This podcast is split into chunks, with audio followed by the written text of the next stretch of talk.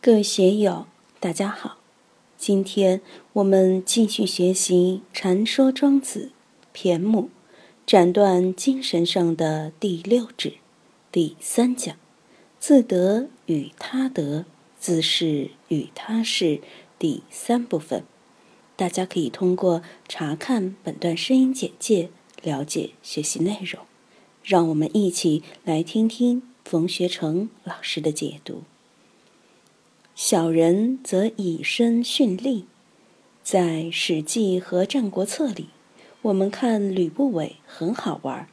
吕不韦是先秦杂家的代表人物，他是大商人出身。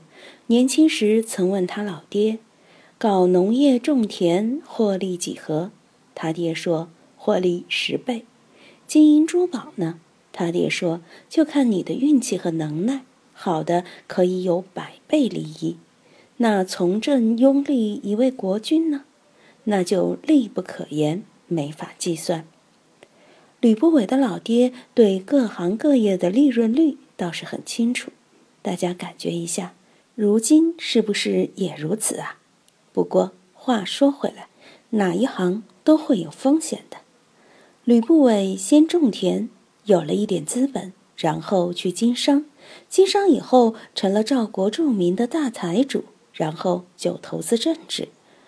秦国的王孙子楚在赵国做人质，秦昭王生的儿孙也多，有好几十个，把最不受宠的王孙子楚派到赵国去做人质，吕不韦就投资到这个人身上，给他车子、衣服，并把赵姬，就是后来秦始皇的妈，也送给他。这个赵姬本来是他自己的宠姬，子楚看上了，就送给他，算作投资。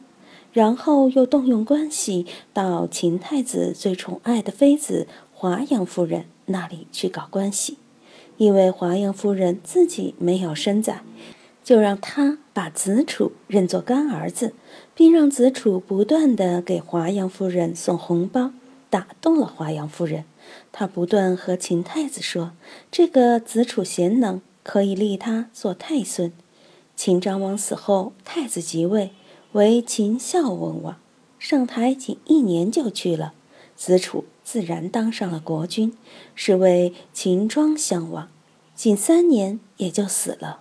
然后就是秦始皇嬴政继位，这个秦始皇是吕不韦与赵姬的儿子。怀了孕才送给子楚的，赵姬成了太后，吕不韦就当宰相了。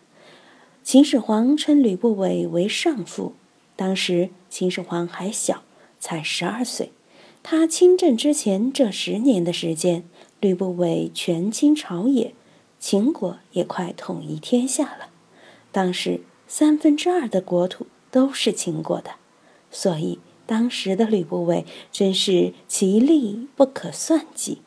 当然，秦始皇的老妈并不老实当太后，吕不韦选了一个假太监和她玩了几年，后来案发被灭族，吕不韦也死在流放蜀地的路上。这就是小人则以身殉利，为了发点财，冒很大的风险，甚至连命都不要了。士则以身殉民。作为一般的士大夫，礼义廉耻是很重要的。他们好名，甚至看重名誉超过了生命。所以，每当涉及名誉的时候，他就敢以身殉民。士可杀不可辱，连孔夫子都这样说。从秦汉到明清这两千多年，不知有多少士以身殉民。其中不乏烈士、侠士、杰士、壮士、义士等，还有许多杰父为先生而殉身，也算是为了一个“杰”字而殉啊。大夫则以身殉家。春秋战国那个时候的大夫，实际上也算是一个小诸侯了。大夫在春秋战国时期都有自己的采邑封地，也是一个地方的小封君。为了自己家族的利益，常常是以身殉家。关键时候，为了家族的利益，不得不牺牲自己。在春秋战国，这样的事情很多，其中著名的赵氏孤儿最能说明这一点。圣人则以身殉天下。为什么圣人要以身殉天下？圣人都有崇高的目的，以拯救天下众生为己任。那么，尧、舜、禹是不是以身殉天下呢？那个时候生产力那么落后，大禹王治水的时候巡视天下，酒过家门而不入，腿上的毛都没有了，到处去救灾，去抗洪抢险。的确是以身殉天下。世界上以身殉天下的圣人很多，耶稣基督是以身殉天下，印度的甘地以身殉天下，南非的曼德拉被关了几十年，也是以身殉天下。孔夫子颠沛几十年，也是以身殉天下。圣人的确是以身殉天下。故此，庶子者。事业不同，名声亦好，其余商信以身为循，一也。事业好，大夫也好，圣人也好，他们事业不同，由点及面，越搞越大。他们的名声不一样，在社会上的地位不一样，在社会上的影响也不一样。但是，其余伤信以身为循，一也。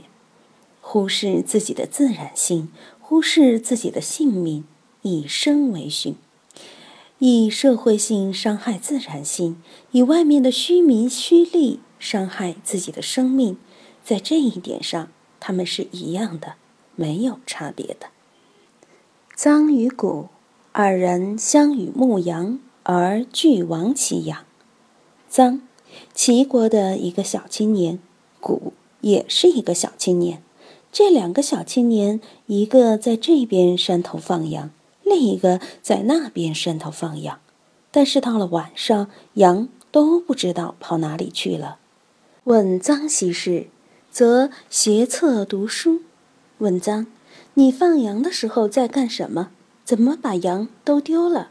臧说：“当时正在读书，册就是竹简串成的书。我读书很用功。”就不知道羊跑到哪里去了。问古稀事，则薄色以游。问古这个小青年，你怎么会把羊都放丢了？古就说：“我与别人在一起玩游戏。薄色是春秋战国时期的游戏，我玩游戏就忘了羊。二人者事业不同，其余亡羊君也。这两个人，一个在读书。”一个在玩游戏，尽管他们做的不一样，但把羊弄丢了，这个是一样的，没有差别。伯夷死民于首阳之下，道直死立于东陵之上。二人者所死不同，其余残生伤信君也。伯夷死在首阳山，他是商末孤主国的王子。与其弟叔齐都拒绝继承王位，而跑到周文王那里。后来反对武王灭商，隐居于首阳山，因不食周礼而饿死，被孔夫子赞为义士。道直是柳下惠的兄弟，是春秋时代黑社会的老大，经常去抢家劫舍，亲临诸侯。他有九千人，东抢西抢的不得了。有一次失手被抓获，正法了，死于东陵之上，在泰山被杀了头。他们两个人死的原因不同，一个死于民，一个死于利，但其余残身伤性均也，都是死在与自然性不相干的事情上。老死病死还情有可原，是自然死的嘛。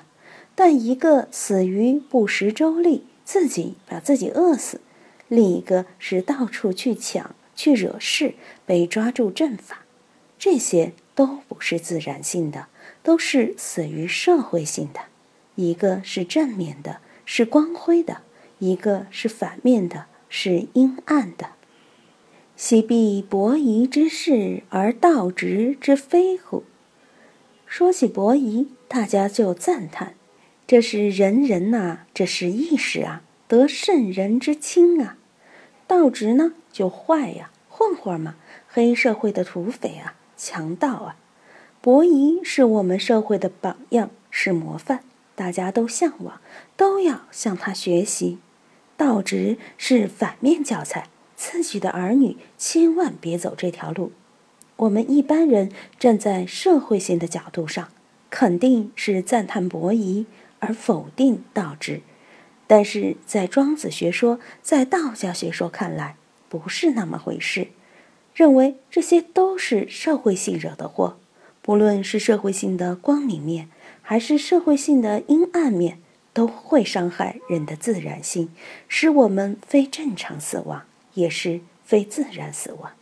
所以，庄子在其他篇章中还引用杨子的话说：“生为尧舜，死亦枯骨；生为桀纣，死亦枯骨。”在生老病死这一自然法则面前，社会性是没有意义的。今天就读到这里，欢迎大家在评论中分享所思所得。我是万万，我在成都龙江书院。为您读书。